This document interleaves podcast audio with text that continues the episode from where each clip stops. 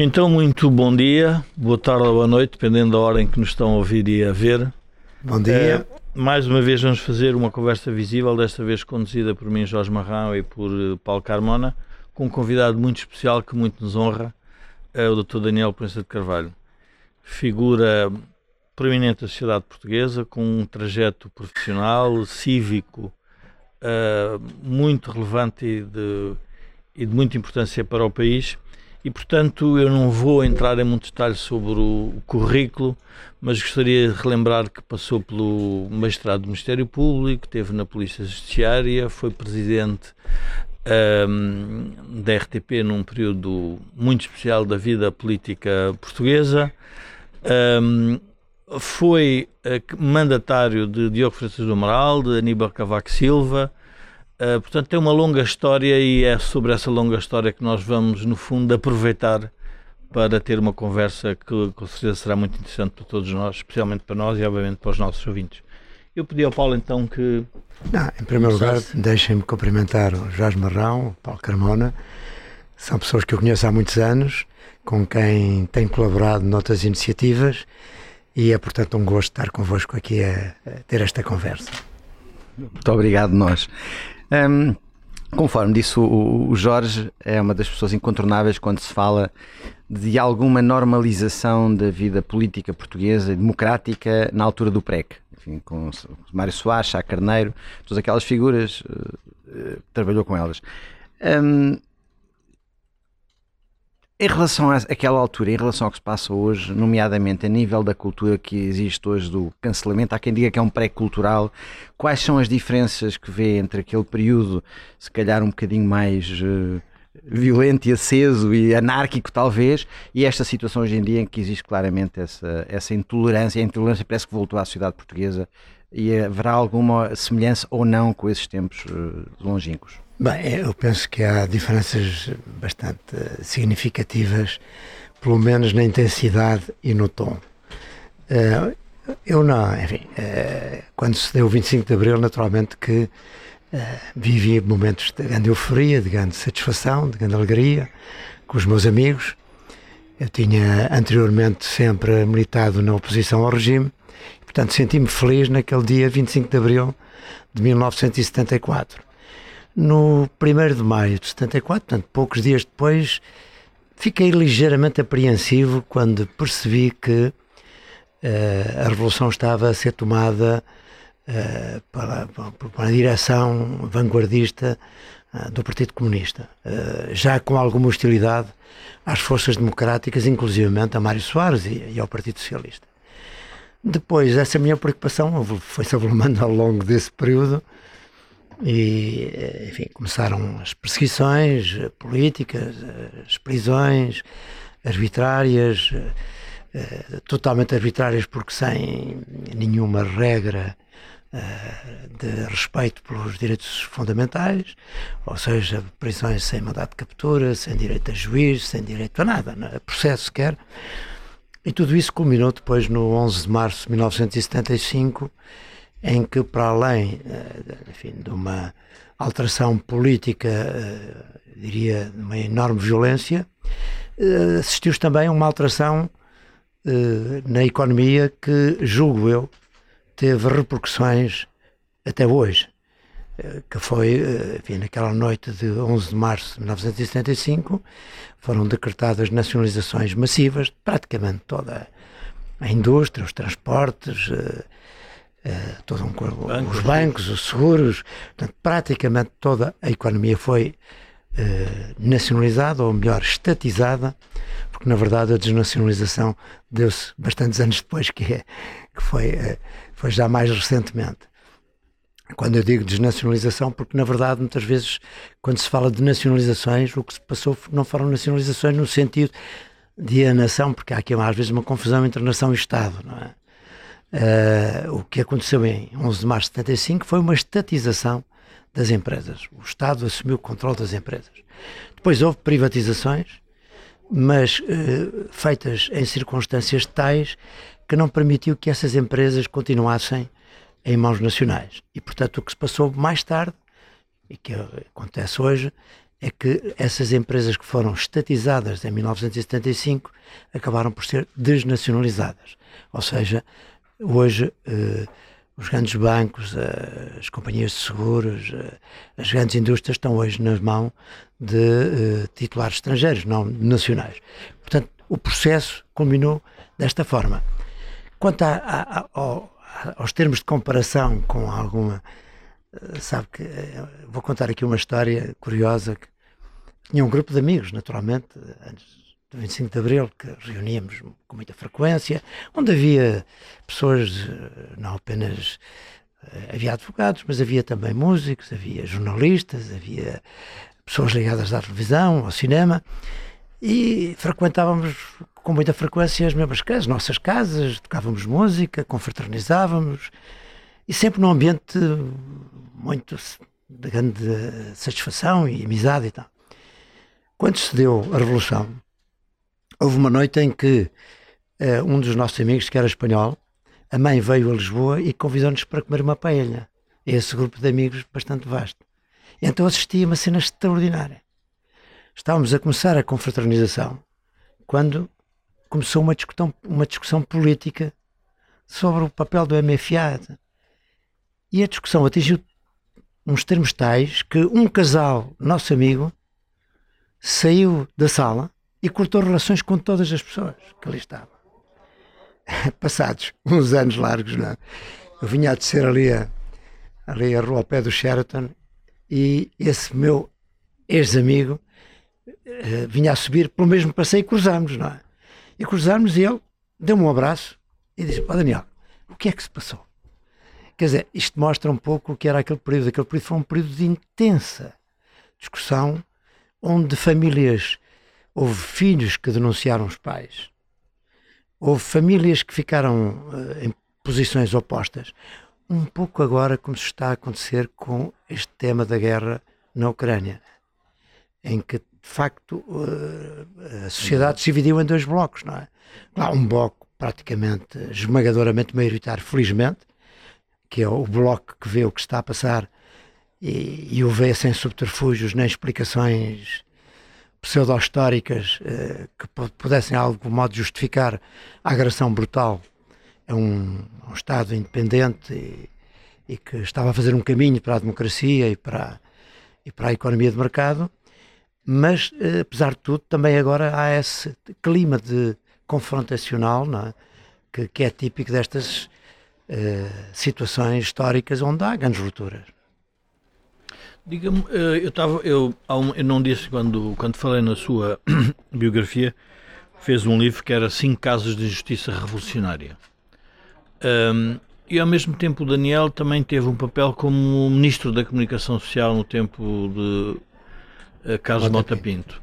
Um, como é que vê um Ministro da Comunicação Social Uh, qual era o mandato do Ministro da Comunicação Social? No fundo, era esse que me, me fez. Uh, não, em circunstâncias normais, uh, as democracias não têm um Ministro da Comunicação Social, como é óbvio, é? só que não eram circunstâncias normais. O que se tinha assistido foi que durante o PREC, as forças da extrema-esquerda revolucionárias praticamente tomaram conta de toda a comunicação social. Ou seja, a televisão, as rádios. Repare, a rádio, até a Rádio Renascença, que era uma das poucas rádios independentes, pertencia à Igreja, independente, enfim, de certo modo, é?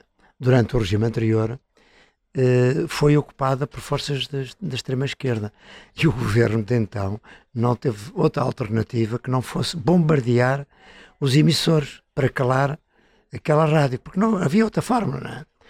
Uh, todos os jornais praticamente caíram na mão do, do, do Estado e das forças de extrema-esquerda, com exceção de dois jornais, o 1 de Janeiro e a República. E mesmo assim a República, passado pouco tempo, os tipógrafos da República, afetos às, às forças da extrema-esquerda, acabaram por tomar conta do jornal e expulsar os jornalistas. o diretor, que era um grande democrata, o Raul Rego, foi expulso. Eu assisti, participei numa manifestação uh, à porta da República a defender uh, o jornal com estava o Dr. Mário Soares, né? Enfim, com, a liderar essa manifestação e com os chaimitos é, do COPCOM a ameaçarem os manifestantes. Não é? e até, fazendo algumas rajadas de metralhadora para, para nos assustar. Portanto, era o clima dessa época. Quando, enfim, uh, seguir ao 25 de novembro de 75, houve uh, vários anos de tentativa de normalização é? democrática, mas isto durou tempo. E uh, eu tinha sido diretor de um jornal que surgiu nessa altura, o Jornal Novo, praticamente também o único jornal a combater pela, pela democracia e pela, e pela economia de mercado. E o, o Carlos Mota Pinto, quando foi indigitado primeiro-ministro pelos generais Ramalianos, era um governo de iniciativa presidencial, convidou-me exatamente com um mandato. E o mandato que era tentar, uh, digamos, ir libertando os mídias dessa, desse jugo que, em que estavam. Porque todos os jornais tinham sido ou nacionalizados ou intervencionados. E, portanto, eu comecei a política de desintervenção do Estado nos jornais, ou seja, retirar a gestão pública do governo dos jornais. Portanto, a minha missão era libertar a comunicação social. Foi, era esse o meu mandato. É, portanto, por aí que de facto hoje quando se fala no Ministro da Comunicação Social, as pessoas têm, têm dificuldade, têm dificuldade em compreender, não é? Mas era um, esse ambiente histórico. Como é que vê agora que passou esse período revolucionário uh, esta normalização que aconteceu do Partido Comunista uh, a nível de fazer parte, se quisermos, de um acordo de governo, ainda que não, obviamente não pertencendo ao governo. Como é, que, como é que analisa isso à luz do, da história, no fundo? O Partido Comunista Português uh, será o último sobrevivente dos partidos comunistas da Europa. E eu acho que, embora isto possa ser paradoxal, que ele tem sobrevivido até agora exatamente porque se manteve fiel uh, aos seus, à sua história, não é? E não se democratizou, não se descaracterizou. Isso fez com que ele realmente tivesse sobrevivido durante estes anos todos. No fundo, tem, enfim, os seus militantes, os seus adeptos, muito eh, de uma geração que, obviamente, vem dessa época, não é? Portanto, é um partido eh, envelhecido, sem, sem presente nem futuro, mas manteve essa. E com alguma ligação, com alguma força, não propriamente política, não cultural, sem dúvida que isso perdeu, foi perdendo ao longo do tempo, mas com alguma força ainda sindical, e, e daí que, eh, portanto, ele tenha essa capacidade de tenha tido essa capacidade de sobrevivência. Mas como se terá tornado de alguma maneira um partido inofensivo, quando eu digo inofensivo, porque já não desperta, já não, ninguém imagina propriamente que o Partido Comunista pudesse ter eh, uma, uma influência significativa na política ou na sociedade. Portanto, tornou esta geringonça palatável eh, sem, sem que isso, apesar de tudo, criasse grandes dificuldades. Eu acho que nesse aspecto mais perigoso é o Bloco de Esquerda, não é? Porque uh, tendo uma, uma, uma, uma, comunicação mais fluida, mais uh, inteligente, embora na verdade defenda princípios que hoje são incompatíveis com uh, aquilo que nós achamos que é a democracia, o desenvolvimento e o progresso social, uh, assente na economia de mercado, assente uh, no, no, no princípio do Estado de Direito, mas de facto o, o Bloco de Esquerda pode, na verdade, confundir, porque tem uma linguagem muito mais apropriada à realidade, aos, Estados, aos Estados modernos, não é? Agora, quer dizer, este tema de, também da, da invasão eh, da Ucrânia pela Rússia acabou, no caso do Partido Comunista principalmente, mas também no Bloco de Esquerda, de uh, os, os, os, identificar com aquilo que na verdade estão, foram as suas raízes e, e, e, e cuja fidelidade ainda se mantém a essas raízes. Estava disfarçado, é? mas agora, perante um acontecimento em que é necessário tomar posição mais clara, percebeu-se, na verdade, de que lado é que essas forças ainda estão. e não estão do lado das democracias. Um, como observador atento do, do, do, hoje em dia do o que resultou nestas eleições, nomeadamente, um, continua a haver, nos últimos 40 anos, a bipolarização em torno de dois partidos, como até acontece em Espanha. Em Espanha agora menos, mas em França desapareceu. Mas, de qualquer modo, é um, é um sistema estável, um sistema político. O Joaquim Guiar fala isso várias vezes, anda em torno de duas, duas forças grandes. Um, neste caso, o PCP e o CDS, que são, digamos, forças fundadoras da democracia, por variedíssimas razões, mas estão, uh, digamos, a definhar... Uh, menos mostraram estas eleições que estão a definhar, não sei se é para continuar ou não. O PC provavelmente porque é uma relíquia do passado, se calhar é uma questão de tempo. Um, como é que vê o atual desenho do sistema político português? Porque o PS finalmente conseguiu de alguma forma dar o abraço do urso, que o Mitterrand tinha dado em tempos a Jorge Marchais, por causa da questão da, da geringonça, e ao lado da direita também estas novas soluções ou novas ofertas que existem ao eleitorado, que entretanto estão a ir buscar eventualmente a abstenção ou comer algum espaço da direita portuguesa. Como é que vê o futuro da reorganização do espaço político? Eu vejo com apreensão à direita, é? principalmente.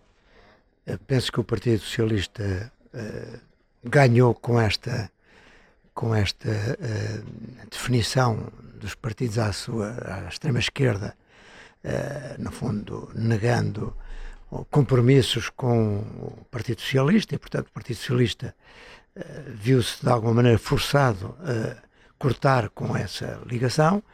Estes acontecimentos mais recentes, agora da invasão da Rússia uh, da invasão da, da, Ucrânia pela Rússia também acabam por clarificar essa situação e julgo que o Partido Socialista está mais liberto dessa, desse condicionamento.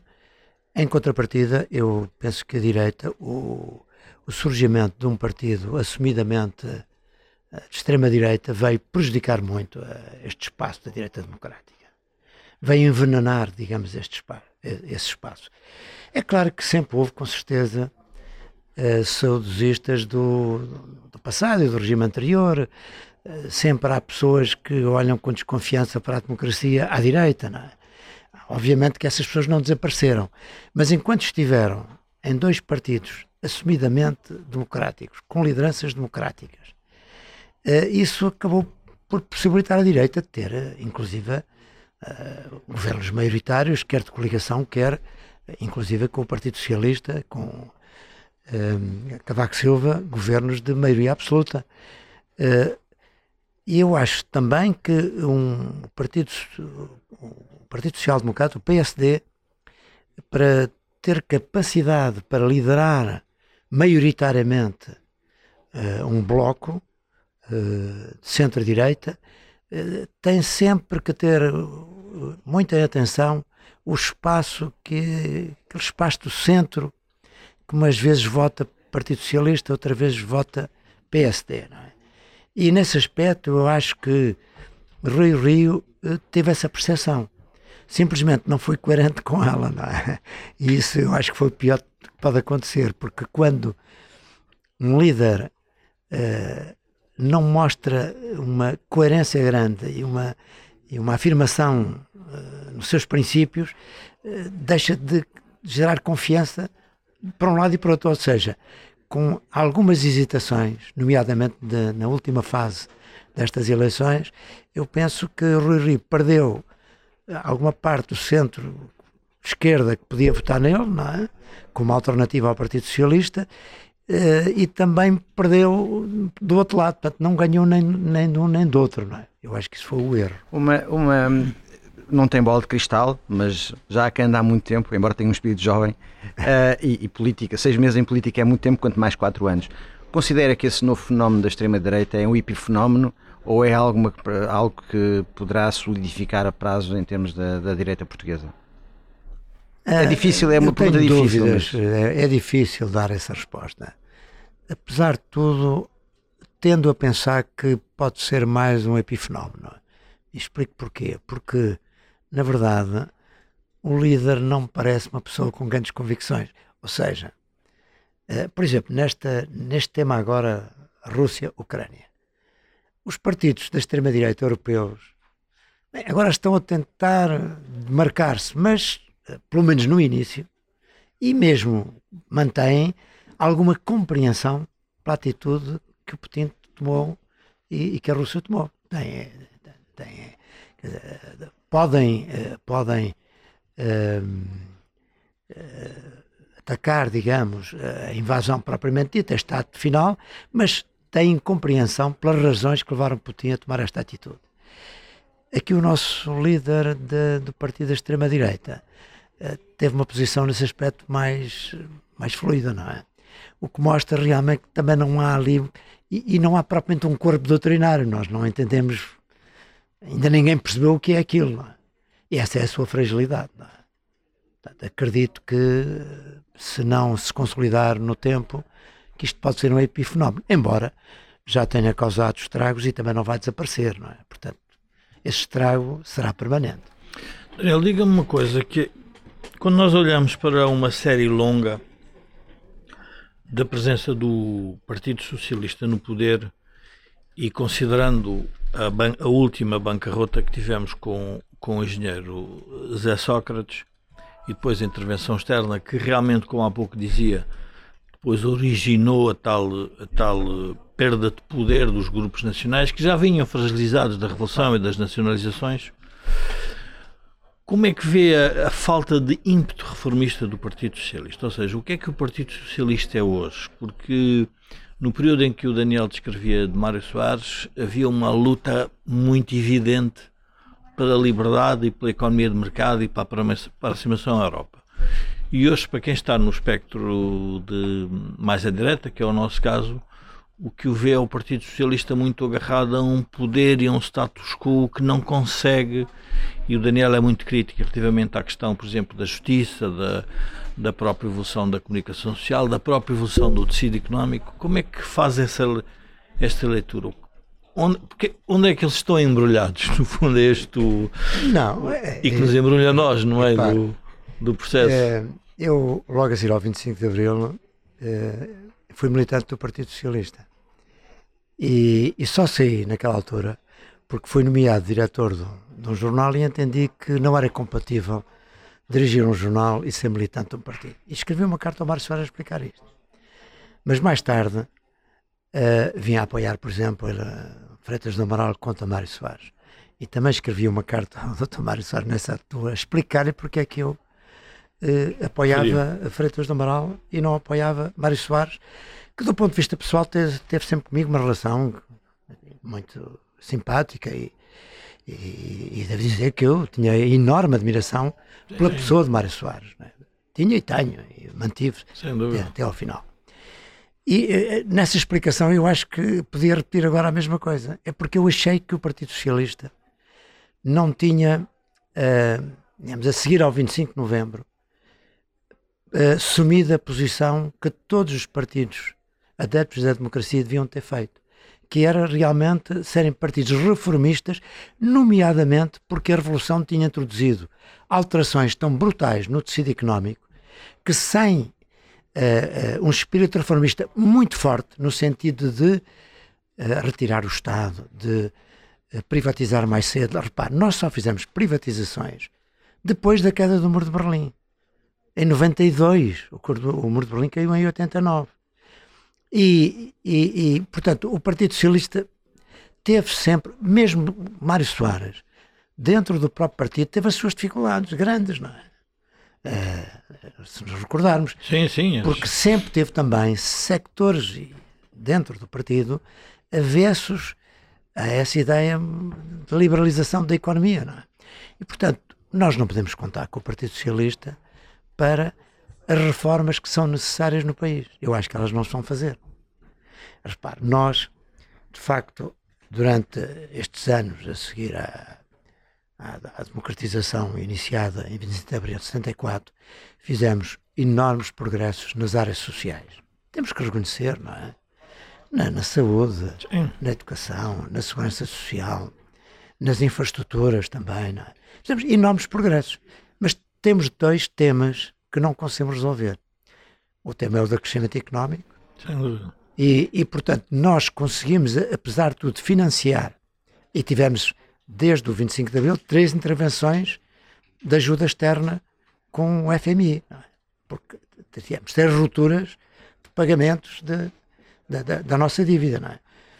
E, um, uh, portanto, não conseguimos, conseguimos fazer essas, essas conquistas sociais através de duas formas: pelas ajudas europeias, com a nossa adesão à União Europeia, e com o endividamento que nos levou a uma dívida pública aos níveis mais elevados que é possível.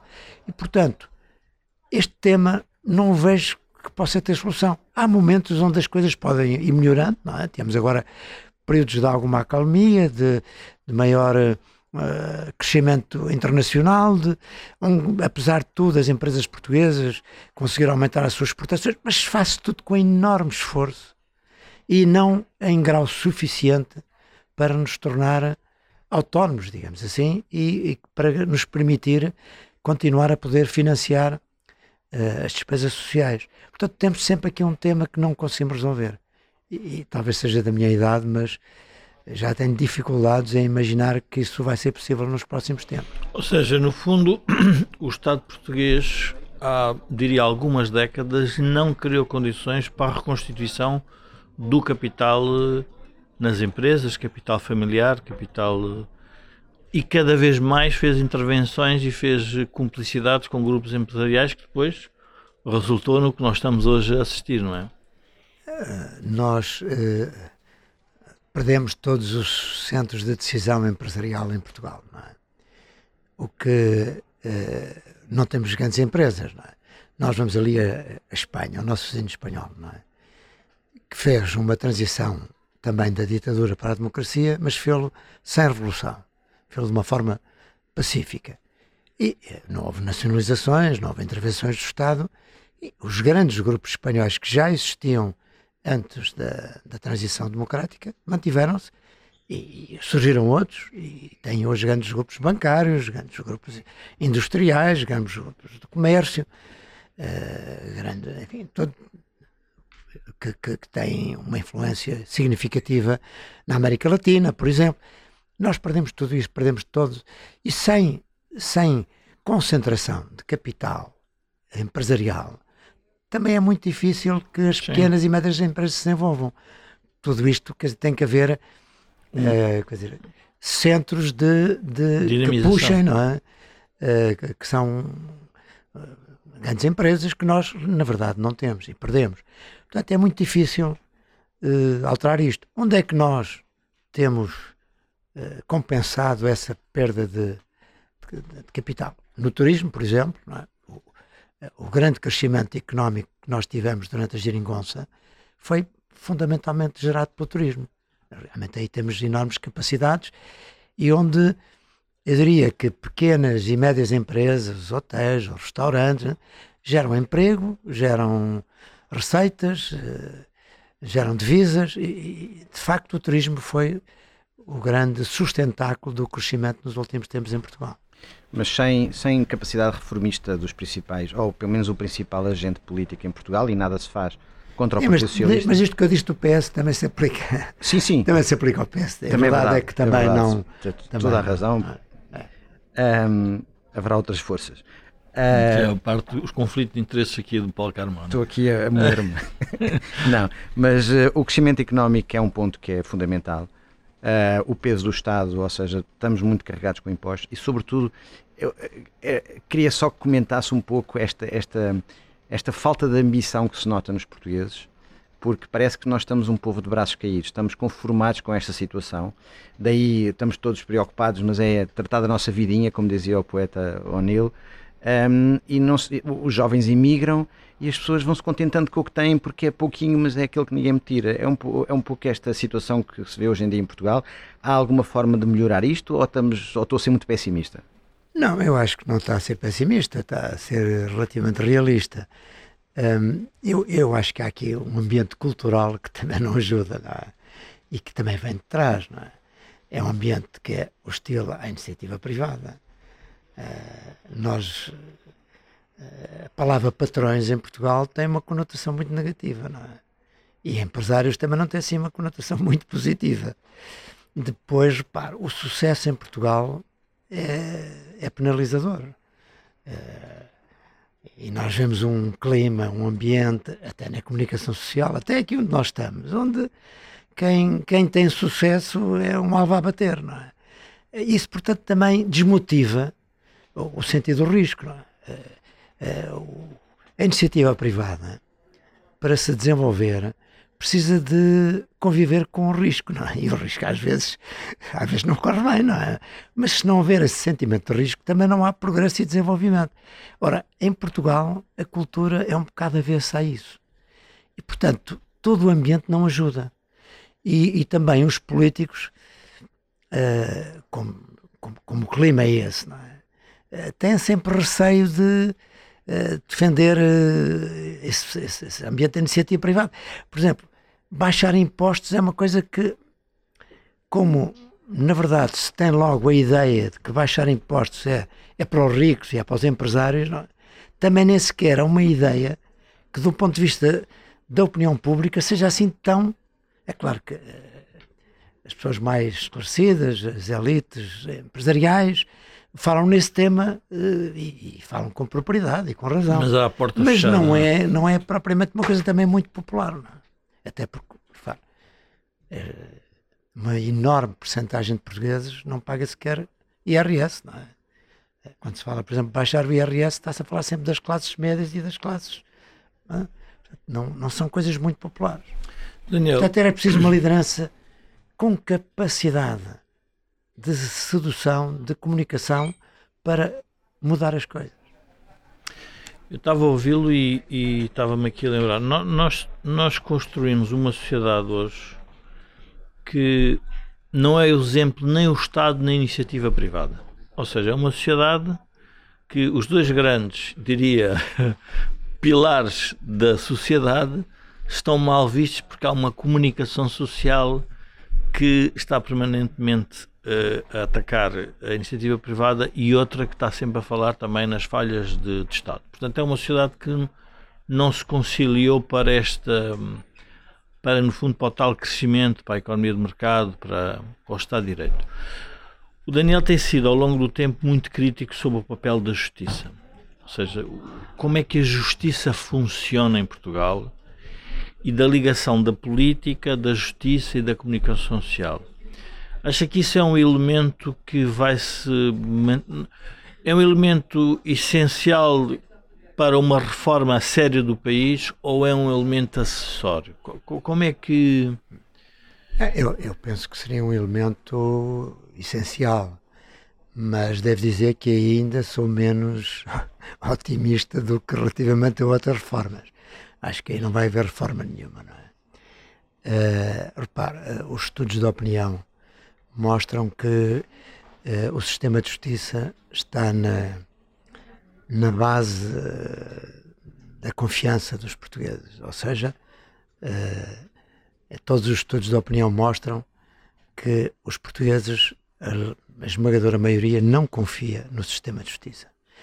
E não confiam, eu, eu acredito, agora não sabemos bem porquê, não, é? mas a ideia que eu tenho é, é por diferentes razões. Uns porque acham que Uh, os poderosos, entre aspas, não, não são condenados mais rapidamente e de uma forma mais uh, imediata, é? outros porque acham que os processos se eternizam e, e quem tem necessidade de recorrer aos tribunais uh, sai sempre desiludido. Portanto, por variedíssimas razões, não há confiança no sistema. E isso é uma coisa que devia suscitar a maior preocupação de todos, nomeadamente do, poder político. Porque eu diria o que era normal e o que é normal em países de democracias mais consolidadas é que o sistema de justiça esteja exatamente no mais elevado grau de confiança de, de, dos cidadãos. Uh, menos os políticos, menos os parlamentos, porque enfim, a política tem todo aquele histrionismo, toda aquela polémica que muitas vezes aos olhos dos cidadãos o desvaloriza, não, é? Agora, no caso dos tribunais, devia estar no, no plano mais alto da confiança. Em Portugal, não está. Portanto, era preciso, evidentemente, uma reforma da justiça. Agora, reformar a justiça é preciso que, para já, alguém tivesse poder para uh, essa reforma. Ora, um sistema que funciona em total autogestão não é reformável. Porque quem é que vai reformar a justiça? o Ministro da Justiça, mas o Ministro da Justiça, como é evidente, só pode fazer leis. Mas o problema não é nas leis, nem nas leis do processo. É evidente que nós temos um problema enorme de morosidade processual. Mas o Código de Processo Civil, nos últimos anos, foi reformado mais de 60 vezes. Os Códigos de Processo Penal, idem aspas. Todas essas reformas hum, são, são inoperantes. É? E, por exemplo, eu acho que, inclusive, se estão a pedir reformas que poriam em causa o Estado de Direito. Uh, na verdade, nos megaprocessos, há megaprocessos que se eternizam durante anos e anos e não são julgados e não há decisões finais. É? E, e, as pessoas acham que isso é porque há direitos a mais. Fala-se em excesso de garantismo. Na verdade, se se fizer uma análise objetiva, não há nada excesso de garantismo. Todas as reformas do processo penal feitas depois do 25 de Abril, repara o que eu vou dizer, foram no sentido de retirar direitos às defesas. Todas. E, e repare, eu, o que passa para a comunicação social eu, é, é, muito distinto. É o oposto disso. Eu, quando comecei a advogar, havia uh, um, um, inquérito, no caso dos criminais, um inquérito, que chamava-se instrução preparatória, que era feita pelas polícias e pelo Ministério Público. Depois havia, nos casos mais graves, e casos mais graves era a partir de dois, dois anos de prisão, repare, havia uma instrução obrigatória presidida por um juiz em que já um juiz independente das polícias e do Ministério Público. E depois então é que havia uma decisão de pronúncia ou não pronúncia. E da decisão de pronúncia havia recurso para o Tribunal da Relação. Tudo isto foi desaparecendo. Hoje não há recurso das defesas do despacho de pronúncia para o Tribunal da Relação.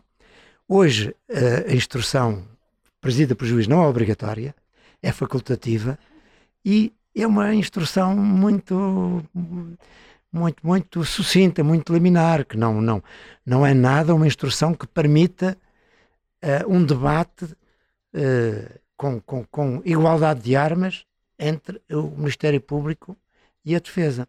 Portanto, foram-se retirando direitos sobre direitos.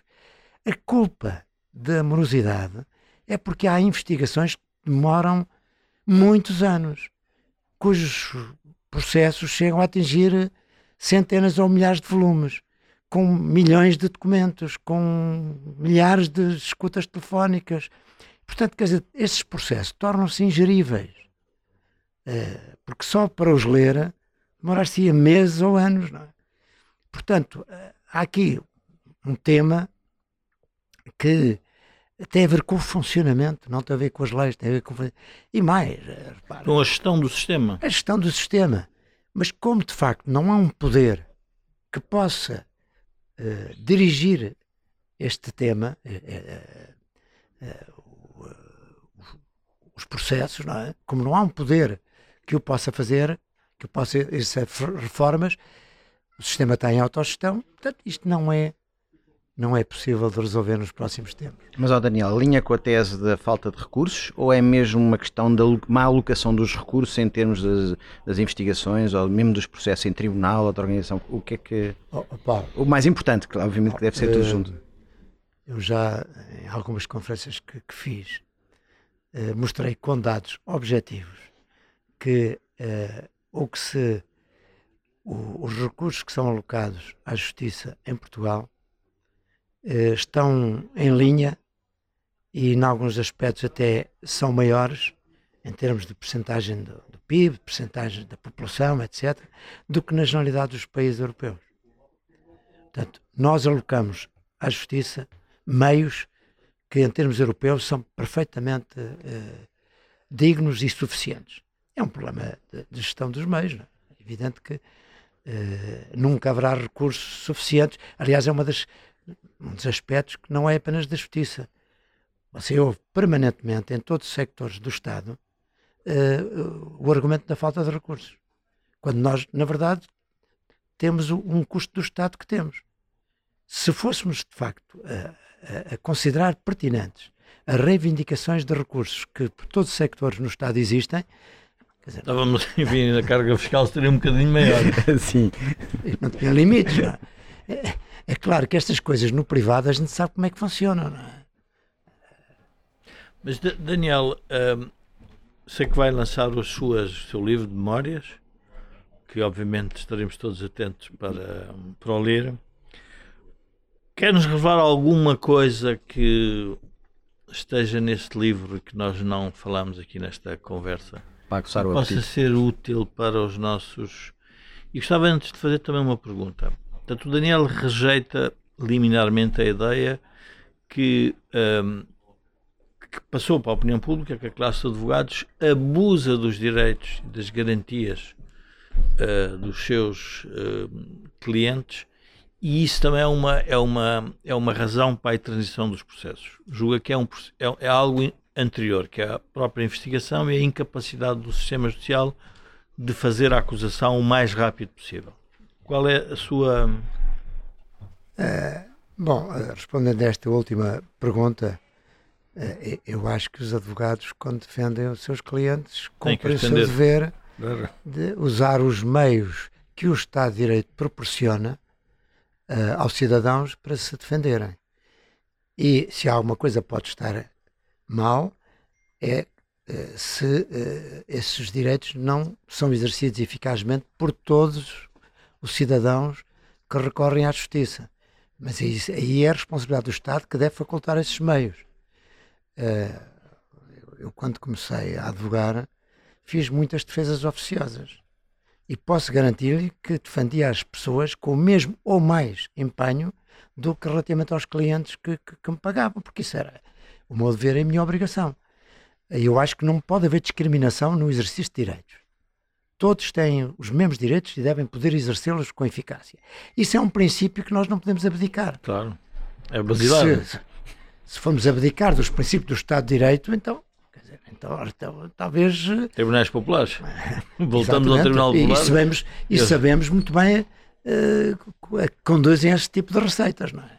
Era muito mais fácil, os processos todos acabavam facilmente se não fosse possível, necessário fazer julgamentos com contraditório. Há países que resolvem esses problemas facilmente, condenam as pessoas ali não, não, rapidamente. Não. Agora, portanto, é, é, não podemos de maneira nenhuma entrar nesse princípio de que há okay. Do, no, no, exercício dos direitos. E se há abuso no exercício dos direitos, também há formas jurídicas de os não permitir. Não é? os códigos permitem isso. Não acho que seja o caso.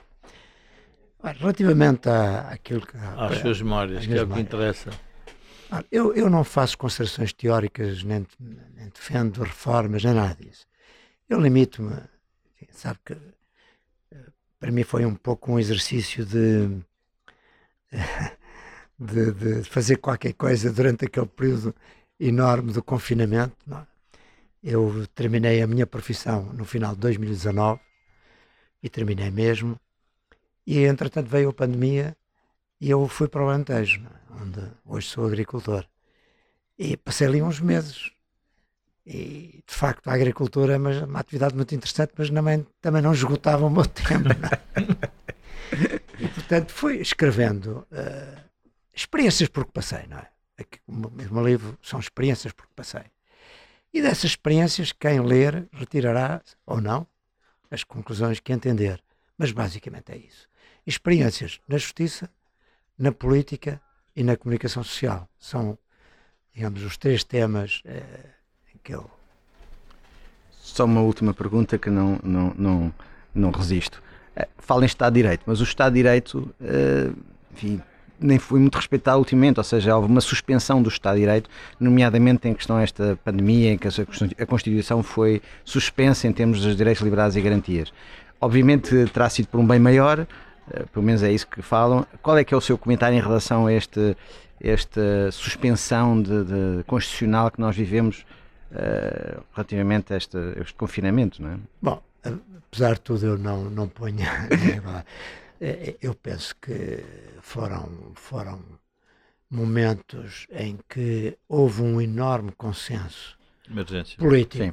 Parlamento, Presidente da República, portanto, um enorme consenso político no sentido de restringir liberdades em função de um bem maior que é a saúde pública. E, portanto, não, sinceramente, não vejo que aí tivesse havido qualquer abuso e acho inclusivamente que, por exemplo, alguns partidos mais libertários, tipo iniciativa liberal, que tenho apreciado e, e que uh, gostaria que pudesse ter um papel uh, até mais significativo, embora, embora com, algum, com alguns cuidados, não é? porque uma coisa é ser liberal, outra coisa é não, não perceber alguns limites que é preciso também uh, prever.